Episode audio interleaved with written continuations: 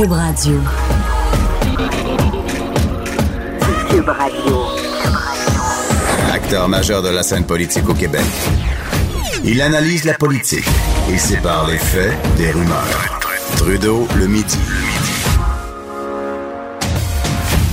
Bon début d'après-midi, aujourd'hui on est lundi le 14 janvier 2019. Mon nom est Jonathan Trudeau, vous écoutez Trudeau le midi à Cube Radio. J'espère que vous allez bien, que vous avez passé une belle fin de semaine, en tout cas mieux que la mienne, sur euh, à gérer les, euh, les cas de grippe, les, les, les, otites et tout et tout et tout. Mais bon, on est de retour au travail et euh, ben on va passer au travail, on va passer au travail. Il y a des choses pires que ça. Euh, vous savez, on, on parle beaucoup de, euh, de la lune de miel. Je sais que c'est un terme euh, que certains trouvent euh, qui, est, qui, qui, qui est galvaudé, mais dans le cas de la coalition Avenir Québec, on a vraiment l'impression d'assister à une lune de miel depuis le 1er octobre dernier, depuis l'élection historique de ce gouvernement-là. Mais on se dit, il y a sûrement des gens qui, qui sont plus réfractaires. Il y a des groupes de pression, par exemple, qui doivent trouver que, oh non, on n'aime pas trop ce que euh, la CAQ s'est engagée à faire. Ben écoutez, hier même, la FTQ, la Fédération des travailleurs et travailleuses du Québec, s'est dite plutôt satisfaite de ces relations et de l'ouverture du gouvernement Legault. Et on va en discuter dès maintenant avec le président de la FTQ, M. Daniel Boyer, qui est en ligne. Bon midi, M. Boyer. Euh, bonjour, c'est Trudeau. Euh, écoutez, euh, êtes-vous surpris de cette ouverture-là du gouvernement Legault? Aviez-vous des, euh, des, craintes marquées? Parce que quand même, M. Legault le répétait à plusieurs reprises et en campagne électorale et lors de son discours inaugural que lui, il n'avait pas l'intention de céder devant les lobbies, devant les grands syndicats. Il me semble qu'il y avait de quoi vous inquiéter, non? Euh, il y a de quoi nous inquiéter on est les premiers surpris, bien évidemment, mais en même temps, en même temps, euh, c'est pas dit qu'on va toujours s'entendre. On, on, est, on est, j'ai repris euh, l'expression de certains journalistes que ce gouvernement-là est dans une phase de lune de miel. Écoutez, c'est un tout nouveau gouvernement. Il y a peu de gens là, qui ont de l'expérience parlementaire, d'expérience de, de, de, de, de ministre. Donc, euh, on est, on est à se connaître. On est à l'étape de se connaître et à date, la date, le contact est bon, autant avec M. Legault, autant avec les ministres qu'on a rencontrés à date le contact est bon. On sent une écoute. On sent une écoute qu'on sentait pas euh, dans les premières années du gouvernement libéral précédent. Donc, euh, euh, on est, oui, on est content. On est surpris et content, puis on souhaite que ça continue comme ça parce que euh, on s'entendra pas sur tout, bien, bien évidemment, mais on pense qu'on a de bonnes idées, euh, de, de, bonnes, de bonnes revendications pour améliorer le Québec, pour améliorer le sort des Québécois et des Québécoises. Puis, je pense qu'on peut participer à l'avancement de la société québécoise comme organisation syndicale. On l'a fait depuis notre naissance à la FTQ, donc on est capable de le faire encore, encore aujourd'hui, même avec, un gouvernement de la CAQ. Il n'y a pas un peu de, stratégie de relations publiques derrière ça, M. Boyer, parce qu'en même temps, euh, la FTQ, euh, vous, êtes, des gens brillants, vous êtes des gens allumés, vous êtes conscients que pour l'instant, la population est pas mal ouverte aux propositions de la, de la Coalition Avenir Québec, qui souhaite donner la chance à ces gens-là. J'imagine que d'amorcer une collision frontale dès le début, euh, vous étiez conscient que vous auriez pas eu les gens de votre côté non plus. Ben, on les aurait pas eu. Écoutez, euh, je vous avoue qu'on a discuté de à peu près de l'ensemble de nos revendications, et je vous avoue qu'on on a vu, on a vu neiger quand même. On sait négocier. Euh, on, on, commence avec les dossiers également les plus simples. Tu on a parlé de la réforme du mode de scrutin, et la CAC est du même avis que nous qu'il faut réformer le mode de scrutin. On a parlé des, des, des, clauses de disparité de traitement. La CAC est du même avis que nous. Donc, euh, mais il y, a des choses sur lesquelles on ne sera pas, pas d'accord. Nous, on a insisté euh, quand on va rencontrer M. Legault, mais dans le cadre des rencontres aussi euh, pré-budgétaires avec euh, le ministre Éric Girard, on a, également mentionné que ça prend un réinvestissement massif dans nos services publics. On nous dit qu'on va réinvestir. Est-ce que ça va être à la hauteur? On a été un peu déçus de la mise à jour économique de l'automne. On souhaite un budget où on va réinvestir dans nos services publics. Si c'est pas le cas, ben on va le dénoncer. Et on a toujours vu la même ligne à la FTQ. Peu importe le parti au pouvoir, peu importe qui forme le gouvernement, quand ça fait notre affaire, puis que ça fait l'affaire de l'ensemble des Québécois et des Québécoises, on va le saluer. Puis quand ça fait pas notre affaire, ben on va le dénoncer. On va faire la même chose. Là. Vous avez piqué ma, ma, curiosité en parlant du euh, mode de scrutin. Euh, L'intérêt de la oui. FTQ dans la réforme du mode de scrutin, il est où? Ben, écoutez, il est où? On veut une plus juste représentation. Euh, vous savez, l'exercice démocratique au Québec, elle, elle s'exerce pas juste une fois aux quatre ans. Euh, elle devrait s'exercer dans une société démocratique libre à tous les jours.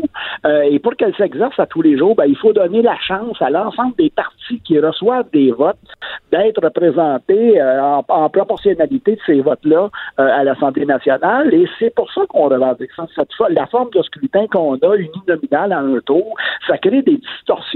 Un gouvernement peut être élu de façon majoritaire avec avec une, minorité de, votes. Donc, on pense qu'il faut créer il faut créer cette espèce de balance euh, de, de, justice en fonction du vote des électeurs. Et c'est pour ça qu'on est d'accord avec une proportionnelle qui va rétablir un certain équilibre, qui va ressembler davantage à l'expression du vote populaire des Québécois et des Québécoises.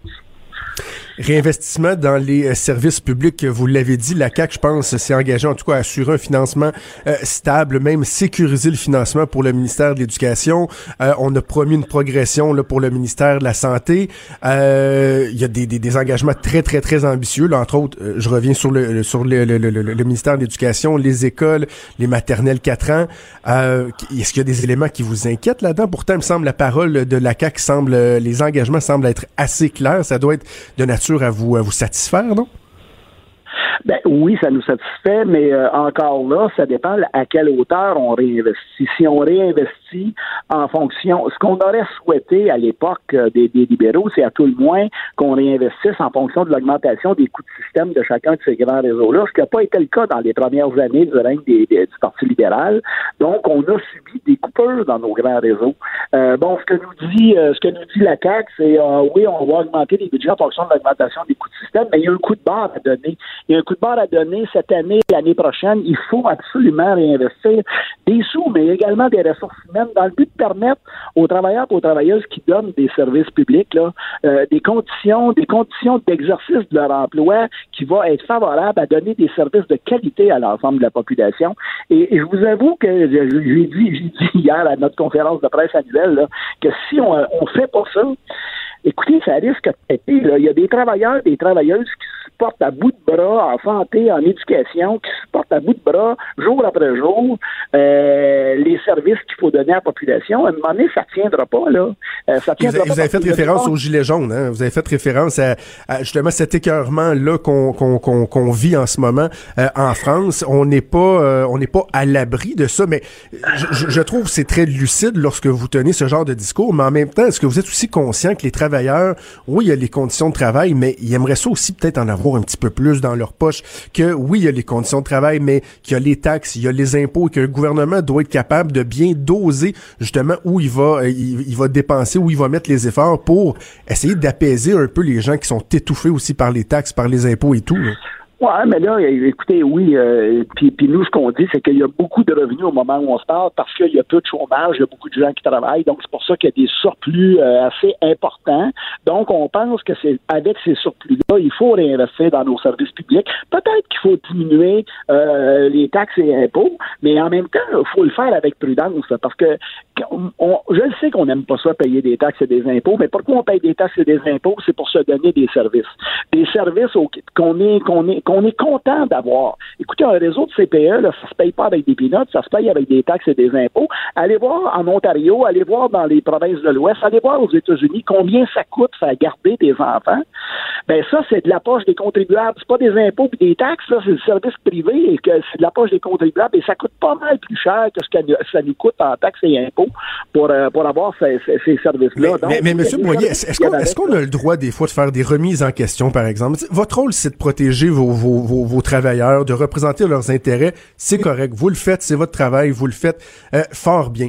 Maintenant, les Québécois aussi, ce qu'ils regardent, quand on parle de, de, de l'écœurement des Québécois, ils regardent des articles comme Vendredi qui dit, ben, on est un des États les plus taxés, imposés au monde. Mais là, ils se retournent de bord, puis le temps d'attendre des, des, des, hôpitaux est épouvantable. Nos infrastructures routières euh, tombent en ruine, puis ils se disent, ouais, mais attendez, là, moi, j'arrête pas, j'arrête pas d'en donner plus, j'en donne plus, j'en donne plus. Et finalement, les résultats sont pas toujours là. Or, quand on veut faire, par exemple, une, une, remise en question, dire, ben, est-ce que euh, euh, tous les postes, par exemple, dans la fonction publique, sont euh, sont pertinents? Est-ce y a lieu de des fois faire une certaine étude, une remise en question? Et ça, vous êtes rarement ouvert à ça, là. On est ouvert, au contraire, bien, bien au Ah oui? contraire. Sauf, ben, sauf que penser que la pensée magique de dire là, je vais diminuer le nombre de fonctionnaires, le nombre de personnes. Écoutez, pensez-vous qu'en santé et en éducation, c'est en réduisant le nombre d'enseignants, puis le nombre d'infirmières, puis le nombre de préposés aux bénéficiaires qu'on va améliorer les services, vous? Ben, Ben, non. je sais pas. Euh, non, non, mais on parle pas des ben, médecins, ben, des ben, infirmières, là, mais dans le réseau de la santé, vous savez qu'il y a un fonctionnaire pour chaque médecin, par exemple. Tu sais, de se dire, est-ce qu'il y, a- il y a une lourdeur administrative qui est trop importante, par exemple, dans le milieu de la santé? On a- on a-tu le droit de se poser cette question-là? Puis, euh, en passant, M. Boyer, là, je, je suis pas un adepte de la pensée magique, là. Je dis pas que c'est ça qu'il faut faire. Je trouve juste ça dommage que dès que on veut euh, établir ce dialogue-là, comme quand la CAQ s'est engagée à revoir un certain nombre de postes dans la fonction publique, tout de suite, il y a des, des, des, des, des centrales syndicales qui montrent au barrage puis qui disent, Hey, ils vont nous passer sur le corps avant de couper un poste? Tu sais, ça, des fois, les gens ils disent, ben ouais, on peut se poser des ouais, questions? mais- oui, non, mais moi je pense qu'on peut se poser des questions, mais c'est pas c'est parce que la CAC nous annonce pas qu'ils vont revoir, ils annoncent qu'ils vont couper des postes. Et là, je veux dire, là, là, effectivement, si on coupe de façon aveugle, ce qu'on a fait euh, depuis depuis déjà quelques années au Québec, ben il faut pas faire ça. Euh, Ben nous, on n'a aucune objection à ce qu'on regarde ce qu'on peut faire là. Et il faut surtout pas, surtout pas en éducation comme en santé, euh, faire de la restructurer, penser que de réorganiser en fusionnant des établissements de que ça va régler les affaires. Là. Écoutez, ça prend des bras, ça prend du, ça prend des conditions de travail, des conditions d'exercice d'emploi qui vont être améliorées. Si on fait pas ça, on aura beau fusionner, à penser à toutes sortes de patentes, abolir les commissions scolaires, ça ne réglera absolument rien. Ça ne réglera absolument rien. La baisse des seuils d'immigration, ça vous inquiète, M. Boyer? Écoutez, on ne s'est pas prononcé sur la baisse. Écoutez, nous, on est très à l'aise avec le seuil qui est là au moment où on se parle. Ce qui nous inquiète davantage, je vous avoue, parce que ce qu'on entend du discours, euh, du discours de la- de la- du gouvernement actuel, c'est que on va diminuer les seuils d'immigration euh, permanente, mais au niveau des travailleurs étrangers temporaires, on va on va augmenter euh, le nombre de travailleurs étrangers temporaires. Et ça, ça nous inquiète parce que des travailleurs étrangers temporaires, il faudrait pas que ça devienne des travailleurs et des travailleuses de seconde zone, puis qui ont moins de droits que les autres travailleurs au Québec, euh, et qu'on et qu'on et qu'on importe du cheap labor finalement. Nous, ce qu'on veut, c'est que puis, puis vous dites qu'on défend nos membres, là, mais en même temps, on veut on veut on veut rehausser euh, l'ensemble des conditions de, vie et de travail des, Québécois et des Québécoises. C'est pour ça qu'on mène une, campagne sur le salaire minimum à 15 C'est pour ça qu'on mène une campagne sur l'assurance médicaments publique universelle. C'est pour ça qu'on mène des campagnes sur l'amélioration des régimes de retraite. Oui, c'est pour nos membres, mais il y a bien de nos membres qui gagnent plus que 15 pièces de l'heure. Donc, on le fait pour l'ensemble des Québécois et des Québécoises. J'allais dire, M. Boyer, que votre position était très sage là, sur euh, nous prémunir contre le cheap labor. Par contre, sur le salaire minimum à 15 je suis moins certain, mais le temps file, je dois vous laisser aller. Euh, toujours agréable de vous parler, puis on aura l'occasion de, de, de remettre ça assurément. Merci, M. Boyer. Enfin, merci, M. Trudeau. Au revoir. Merci, Daniel Boyer, qui est président de la FTQ.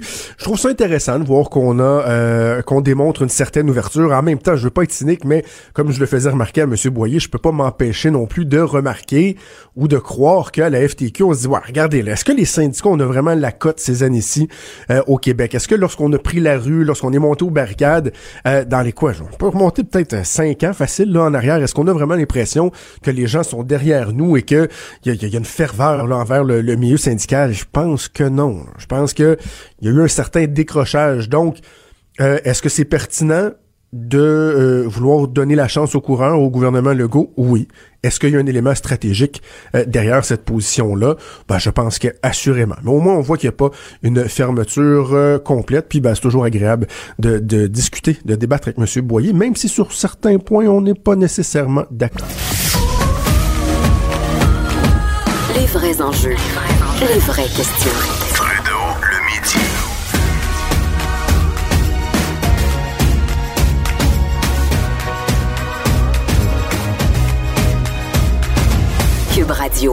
C'est immanquable. À chaque année, on a l'impression qu'au mois de janvier, février, on parle de l'engorgement de nos urgences et on tente de trouver, bon, est-ce qu'il y a des pistes de solutions? Là, il y a un nouveau gouvernement qui est en place, euh, des nouvelles mesures qui semblent vouloir être mises de l'avant. Et parmi les mesures dont on fait souvent état, il y a le recours aux pharmaciens. Donc, dans quelle mesure est-ce que les pharmaciens pourraient contribuer à désengorger nos urgences? On va en parler avec Jean-Yves Dionne, le pharmacien que vous connaissez bien, qui est en ligne. Bon midi, Jean-Yves. Bonjour, Jonathan. Hey, premièrement, Jean-Yves, euh, je te parle de mes petits problèmes personnels. La grippe, là. La grippe est-tu plus mauvaise que d'habitude cette année? Parce que là, euh, ma fille a, vraiment l'influenza, là, puis avec une myocyte, elle marche plus depuis quatre jours, des, otites bilatérales, ah ouais donc, ouais donc. Et là, tout le monde dit, la grippe est mauvaise. Est-ce qu'on dit ça systématiquement à chaque année ou il y a une souche qui est particulièrement virulente cette année? Ben, écoute, on dit ça à chaque année, ça c'est vrai. Euh, de toute façon, pogner la grippe, ça fait mal, donc c'est pas facile. Euh, et oui, il y a des complications, mais oui, il semble que cette année, il y a quelque chose de plus, de plus virulent. Euh, mais une grippe, c'est une grippe, hein, c'est viral, ça va passer. On met des, des, des, manœuvres de soutien, on se repose, on s'éloigne des autres pour pas faire de la contagion, et on peut le traiter. C'est pas le genre d'indication où la majorité du monde devrait se ramasser à l'urgence parce qu'ils n'en peuvent plus. ça prend un certain temps à passer. Ouais, c'est ça. Faut, faut donner euh, du temps au temps, comme on dit. Faut donner du temps au temps. On peut aider avec des trucs. Euh, la bonne vieille vitamine D, ça a l'air de rien, mais ça aide à ton système immunitaire à combattre le virus. Euh, fait que c'est le genre de choses qu'on peut donner qui est sécuritaire, puis ça passe. Et, et, dis-moi, euh, quand on parle de l'efficacité d'un vaccin, bon là, ben, je prends, je prends mon exemple, clairement, euh, ma fille, elle a été vaccinée, mais ça n'a pas fait la job. Est-ce que dans le fond, ça peut euh, nous prémunir dans une certaine mesure ou ça peut aussi faire en sorte que si on, a, on attrape quand même l'influenza, on l'aime moins fort? Ça peut-tu faire ça? Oui et non. C'est-à-dire que si on, euh, le virus contient les bonnes souches de, pas le virus, excusez, le vaccin contient les bonnes souches du euh, virus, on va le combattre sans s'en rendre compte. Par contre, si, comme ta fille, la mienne aussi, ça a l'air, euh, a attrapé quelque chose et elle a été vaccinée, ben c'est parce que c'est pas le même virus. C'est d'autres choses qui est passé. Et c'est ça l'espèce de roulette à chaque année où on décide un an d'avance quelles seront les, les, euh, les souches qui seront dominantes et on crée un vaccin. C'est pour ça aussi que euh, à la fin de l'été, début de l'automne, il y a eu euh, quelque chose au niveau de, de, de, la RAMQ qui disait ben là, on va arrêter de le, de le payer sauf pour les populations fragiles parce que ça donne pas les résultats qu'on veut au niveau de réduire les hospitalisations. Les populations fragiles, c'est d'autres choses, par les personnes âgées, maladies mhm. chroniques et autres. Euh, et là, changement de gouvernement, on est revenu à la case départ. Bon, c'est leur décision. Mais la notion que le vaccin va me protéger contre les, les infections respiratoires et les influenza, c'est pas vrai. C'est vrai pour les souches qui sont dedans cette année-là. C'est ça. Mais c'est une espèce de, c'est un gamble. C'est des prévisions. Ils tentent de savoir bon quelle souche va arriver. Mais toi, en tant que pharmacien, t'es favorable à la vaccination, j'imagine? Écoute, moi, je suis ambivalent, mais là. Euh, je suis ambivalent euh, pour les gens qui sont critiques. Pour qui attraper une grippe, c'est un arrêt de mort? Oui, certainement. Euh, pour les gens qui sont en forme, qui ont la capacité de dire, je la, je la pogne, je chez nous pendant trois, quatre jours, ils n'en ont pas nécessairement besoin. C'est ça la distinction. Pour les maladies qui tuent n'importe quand, prenez-le. La polio, excusez, ça tue. Euh, mais quand tu es rendu avec la grippe saisonnière, ben là, c'est une décision personnelle. Ça dépend de mon entourage, ça dépend de plein d'affaires, mais c'est pas une obligation.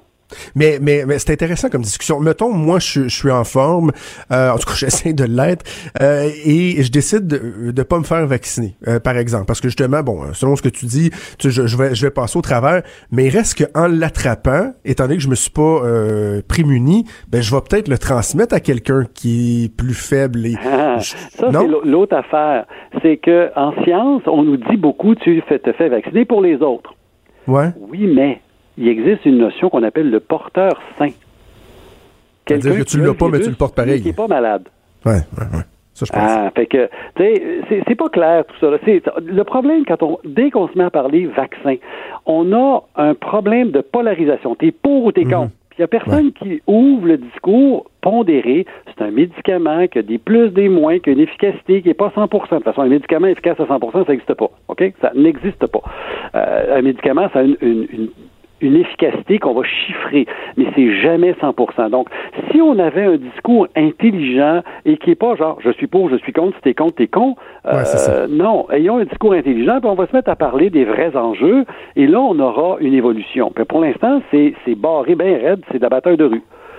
Alors, toi et moi, on fait œuvre utile parce que moi, je suis pour, toi, tu as certaines réserves. On en parle de façon euh, posée, puis les gens peuvent se faire leur opinion. OK, parlons du désengorgement des euh, urgences. Euh, ta fédération, la Fédération des pharmaciens du Québec, avance que si, par exemple, les deux tiers des consultations P4 et P5, donc ce qui est jugé comme étant là, pas, pas urgent, des cas qui devraient pas être à l'urgence, si ça se réglait en pharmacie, on pourrait en régler 40 à 45 des, de, de, de, de ces consultations là euh, c'est réaliste, ça? Mais hein, que c'est réaliste. Bon, il faut faire, euh, faut faire une, perspective des choses. La première chose, c'est que le pharmacien, il est là, il est disponible. Euh, c'est relativement simple de parler au téléphone, c'est relativement simple de le voir, il est là. il n'y a pas, tu sais, un bureau, une demande de rendez-vous et, une infirmière qui fait du, du triage. C'est vraiment relativement facile de le voir et surtout depuis 2015 avec l'arrivée de la loi 41 qui donne plus de pouvoir aux pharmaciens. Comme quoi? Qu'est-ce que ça a apporté comme changement?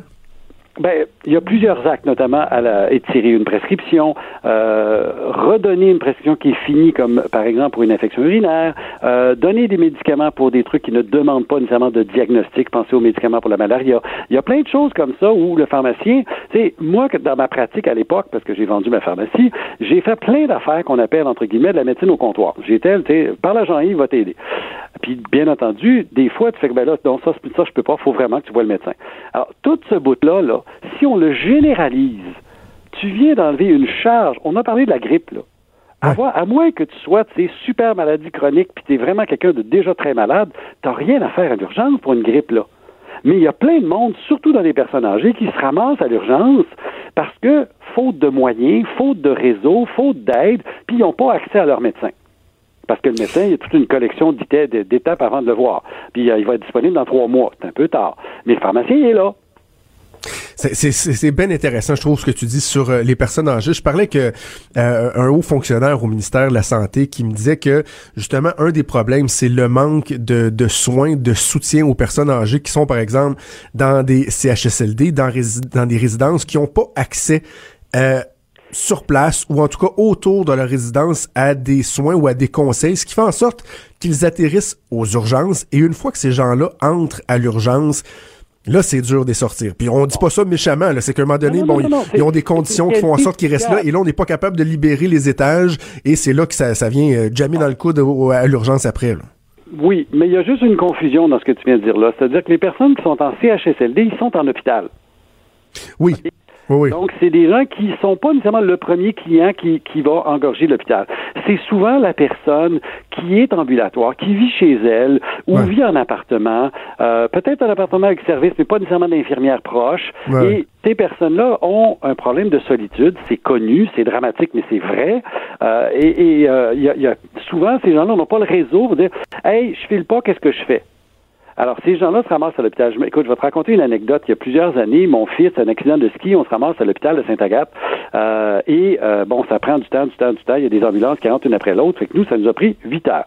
Mais à côté de nous, il y avait une dame d'un certain âge qui était là depuis au moins une heure, peut-être deux heures avant nous, pour un problème de tout grasse, de, bronchite. Et alors, finalement, je ne sais pas quand elle a passé, parce que quand nous, on est passé, elle est encore là, la pauvre madame.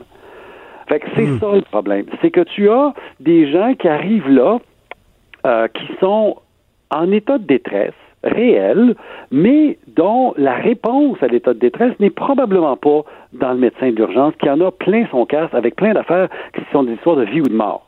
Alors, c'est là où le réseau actuel, puis là, l'arrivée des cliniques d'hiver, l'offre des pharmaciens vont aider de, pour tous les cas qui sont pas de vie ou de mort. C'est quand tu as un accident d'auto, rentre à l'hôpital, c'est important, c'est d'urgence. Mais quand tu tousses gras, vert depuis euh, une semaine, mais ben, c'est peut-être pas le médecin qui a besoin de te voir là, là. Puis si c'est un médecin, mais ben, c'est peut-être pas celui d'urgence. Peut-être que la clinique sans rendez-vous va faire la job, tu vas le voir demain, tu mourras pas. C'est ça la distinction qu'on oublie de faire et parce que des erreurs de gestion du système depuis sa conception des années 70, a fait l'hôpital en premier.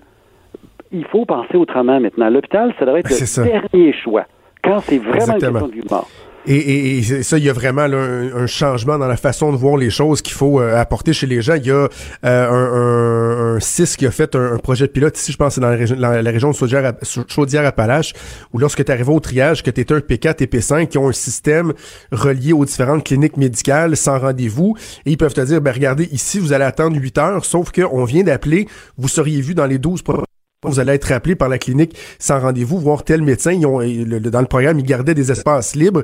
Puis les gens, ils disent, bon, je suis rendu ici, m'attends. Les gens, les gens aiment mieux rester une fois qu'ils sont arrivés. Donc, il y a tout ce changement de, qui, là qu'il faut apporter dans, la façon de, de, voir les choses. C'est tellement vrai, ça. C'est pour ça qu'il faut crier tout fort puis répandre le message qu'il y a d'autres choses à faire avant d'aller à l'hôpital. Parce qu'une fois que tu es rendu à l'hôpital, là, t'as pas le goût de prendre tes pénates, t'en aller, tu vas attendre, prendre ton mal en patience puis souffrir en silence. Non, avant de sortir de chez vous. Il y a des alternatives, on devrait les connaître. Le problème, c'est que quand tu es chez vous, tu paniques, tu files pas, t'appelles où? Ben là, quand on dit, ben, le pharmacien peut t'appeler, euh, urgence, pas urgence santé, mais info santé devrait info santé, ouais. pour l'instant, ils sont pas capables. Alors, c'est tout ça des choses comme ça qui s'en viennent parce qu'on a comme compris à un moment donné que c'est pas l'hôpital la réponse. Donc là, c'est quoi le frein à donner plus de, de, de, pouvoir aux pharmaciens? Est-ce que c'est euh, euh, une game des, des, des, médecins qui veulent pas délaisser leur pouvoir? Est-ce que c'est uniquement réglementaire? Est-ce qu'il y a de l'espoir, Jean-Yves? Il y a de l'espoir. D'autant plus qu'on a changé de ministre. On n'a plus un ministre de la maladie, là. Euh, on a d'autres choses. alors, tant mieux, on va, on va en profiter. Il y a une notion de guéguerre entre les corporations, c'est clair, mais c'est pas ça le problème. Le problème, c'est de l'administration. Ils ont donné des potentiels ou des, pouvoirs, des actes aux pharmaciens, puis ils ont fait un tricotage de réglementation qui fait que c'est compliqué à faire. Et dans la structure actuelle des pharmacies, c'est difficile de déléguer un pharmacien à faire ça quand il y a les deux mains occupées à faire de la gestion de la, livraison euh, c'est pas ça. Moment donné, il va falloir que ça se développe. C'est en train, c'est pas pour rien que Nicolas et, et, Tina de la Fédération ont parlé dans les médias il y a des pharmacies qui sont prêtes à le faire, qui sont prêtes à dégager un pharmacien pour faire ça. Alors là, on, est capable de prendre un rendez-vous, on est capable de parler en privé, on est capable d'avoir une consultation, parce que quand les deux mains pris dans les dosettes, il y, a un problème, là. En tout cas, c'est de la musique à mes oreilles, Jean-Yves, parce que je me dis, c'est pas vrai que les solutions pour euh, régler euh, les temps de notre euh, notre système de santé, ça passe toujours par juste toujours mettre plus d'argent, plus d'argent, plus d'argent, plus d'argent, réorganisation dans notre façon, donner plus de pouvoir, une meilleure concertation entre les différents corps de métier. J'aime beaucoup ça. Il y a, il y a, de l'optimisme. Tu nous donnes de l'espoir. Oui, moi aussi, je, je, trouve que le discours qu'on entend est, est, très intéressant. Moi, je veux juste mettre un petit mot. C'est pas plus d'argent, c'est plus d'intelligence.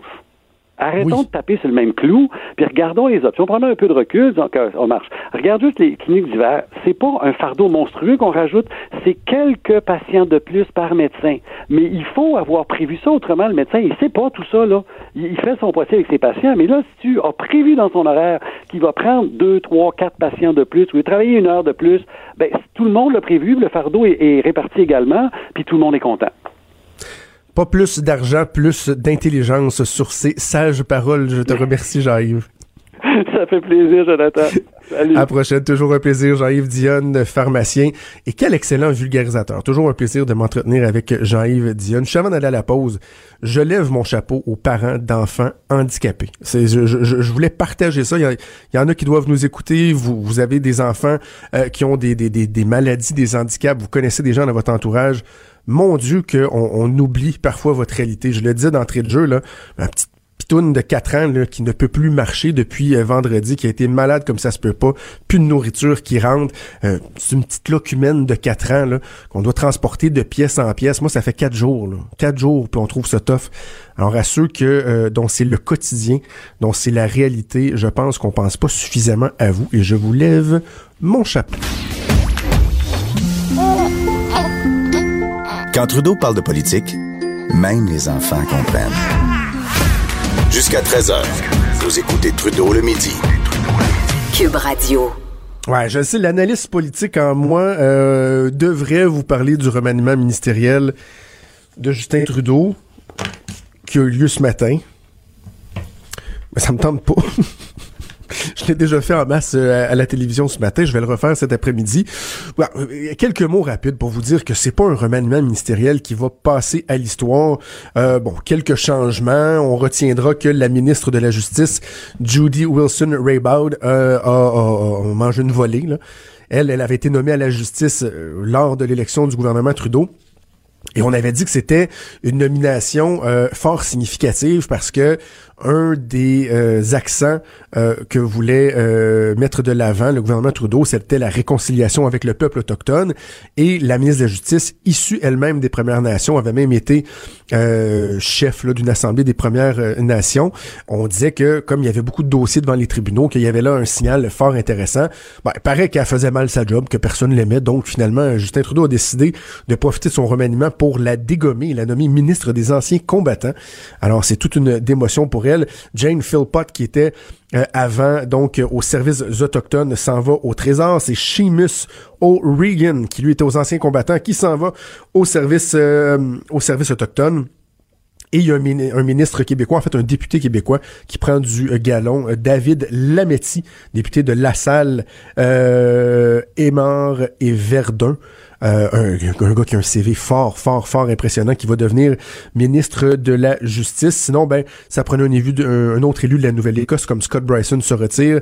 Répartition régionale, ça prenait quelqu'un de la Nouvelle-Écosse, donc de l'Atlantique, au Conseil des ministres. C'est Bernadette Jordan, à qui on a euh, donné un ministère créé de toutes pièces, le développement économique rural. Bon, une fois que je vous ai dit ça, moi, ce que je retiens de ça, c'est que c'est vraiment un one-man show, le gouvernement Trudeau, parce que souvent, lorsqu'il va avoir un, remaniement ministériel à quelques mois des élections, on dit toujours, ouais, là, c'est l'occasion de jouer euh, ses dernières cartes.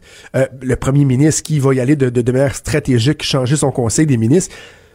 Là, on regarde ce qui a été fait aujourd'hui, mis à part le fait que ça se peut que ça suscite du mécontentement euh, dans les communautés autochtones, parce que là, il n'y a plus de représentants autochtones qui s'occupent des affaires autochtones. ça change pas grand-chose. Même David euh, Lametti, le nouveau euh, ministre, bon, c'est un, signal intéressant parce que c'est un ministre quand même poids lourd, la justice. On prend quelqu'un au Québec qui n'était pas euh, ministre, on, le nomme ministre. Bon, là, de ça, ça va-tu changer quelque chose au Québec? Je pense pas. On a l'impression que vraiment ce gouvernement-là, c'est l'affaire d'un seul homme, c'est l'affaire euh, de Justin Trudeau. Et euh, donc, dans le fond, hein, 21 octobre prochain, ça va être quoi? Ça va être un référendum sur Justin Trudeau. Est-ce que vous voulez plus de Justin Trudeau ou moins de Justin Trudeau? Est-ce que vous voulez autre chose que Justin Trudeau ou encore Justin Trudeau? c'est pas son équipe ministérielle qui va changer quoi que ce soit. Alors euh, voilà, c'est pas un remaniement qui va passer à l'histoire, mais je voulais quand même vous en glisser quelques mots. Je veux absolument revenir sur l'épisode Caroline Néron. Êtes-vous tanné d'en entendre parler? Ouais, peut-être, moi aussi. Je pense pas que je vais en reparler euh, après aujourd'hui, quoique j'en avais glissé quelques mots euh, vendredi. Ça fait quand même pas une semaine qu'on fait euh, là-dessus non plus. Mais il, s'est passé un phénomène assez particulier au cours du week-end. Il s'est passé une espèce de victimisation de Caroline Néron. Je suis pas en train de dire qu'il n'y a pas des gens qui l'ont échappé, là c'est assurément des, les gens qui se, qui vraiment qui se réjouissent des malheurs de Caroline Néron, euh, qui l'insultent et tout et tout, je, pense pas que ce soit nécessairement brillant. En fait, c'est assurément imbécile. Parce que euh, vous occultez le fait qu'il y a des gens qui perdent leur emploi, il y a des gens, des fournisseurs à qui euh, la compagnie de Caroline Néron doit de l'argent, qui ne seront pas payés, par exemple. Donc, ça a des impacts. On peut pas se réjouir de ça. Mais là, les gens qui disent c'est donc bien épouvantable ce qu'on dit sur Caroline Néron. Hey, hey, hey, dans le fond, là, vous êtes en train de dévaloriser l'entrepreneurship. Non, non, non, non, non, non. C'est pas ça du tout qu'on fait, là. En tout cas, moi, c'est pas ça que je fais quand je regarde euh, une, une, une, une, partie importante de la tonalité de la discussion entourant le sort de Caroline Néron.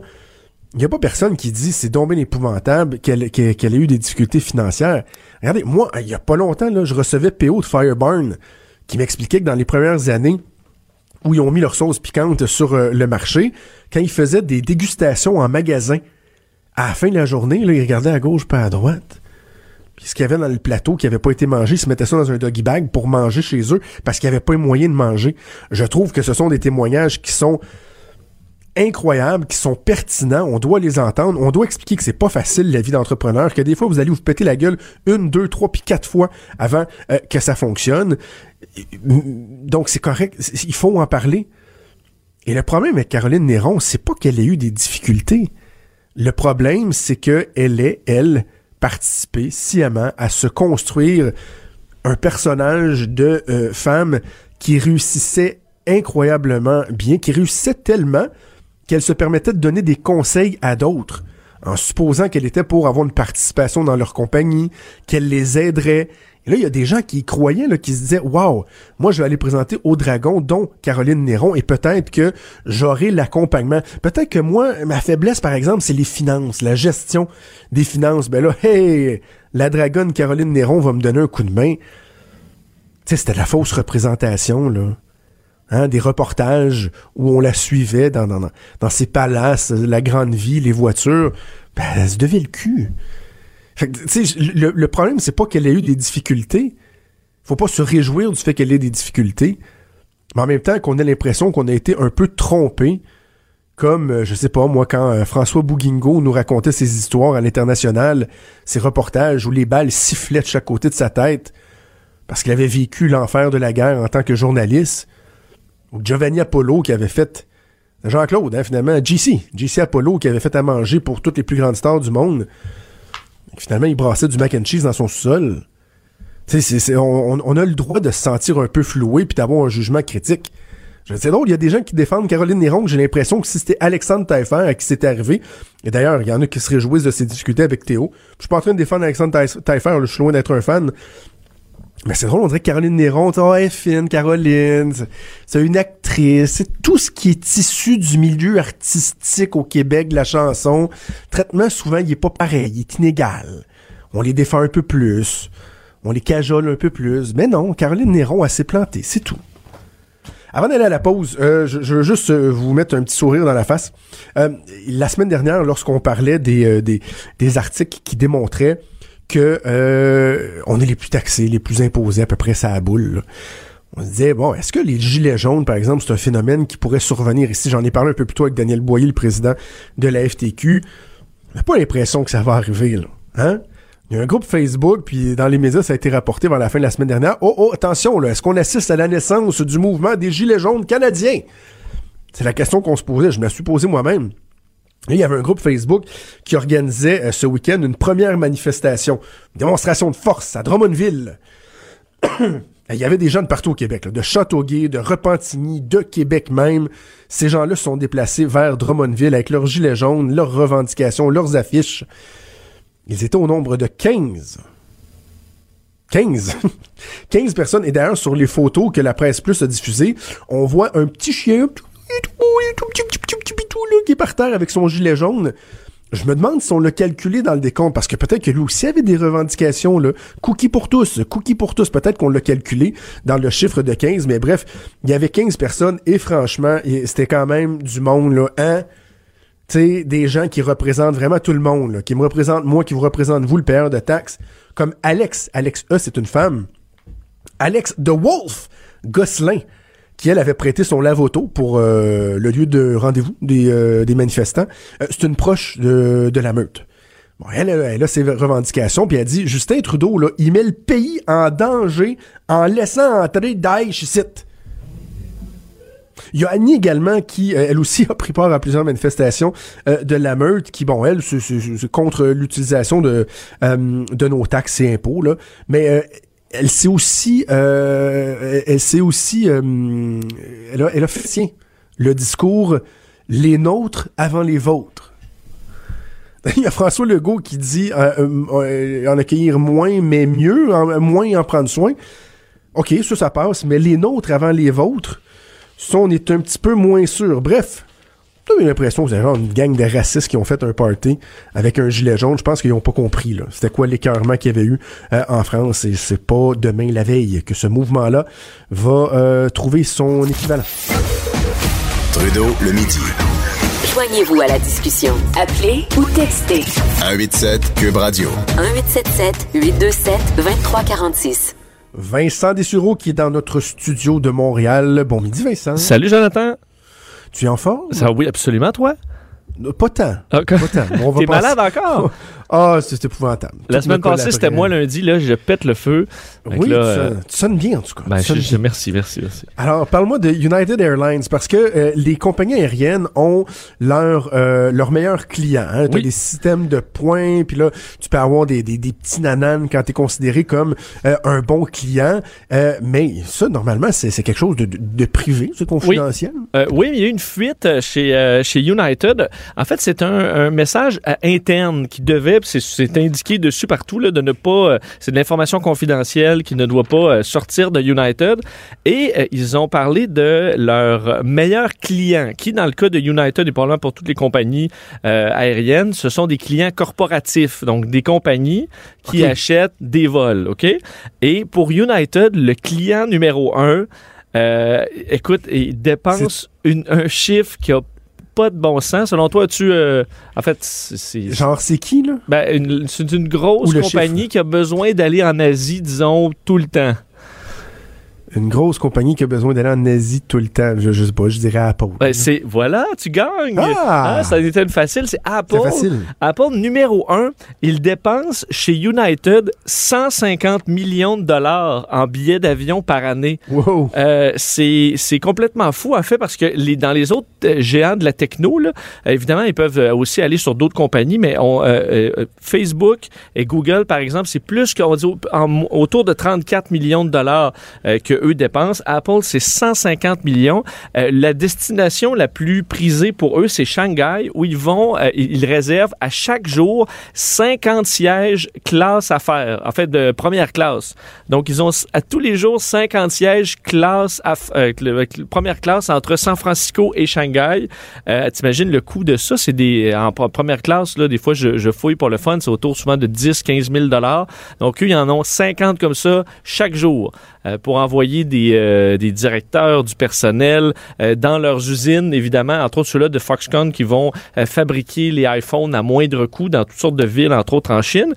donc, il y a également Hong Kong, Taipei, ce sont dans les, les, les tops de ce que Apple dépense. Entre autres, dans les, les autres clients, par exemple, Deloitte et Cisco sont dans les plus gros. C'est entre 12 et 17 millions. Intel, Visa, plus de, autour de 10 millions. Donc, Apple est vraiment, vraiment un chiffre qui a comme pas de bon sens avec United. Euh, c'est vraiment un gros contrat. Puis ils n'ont pas l'air à négocier les prix tant que ça.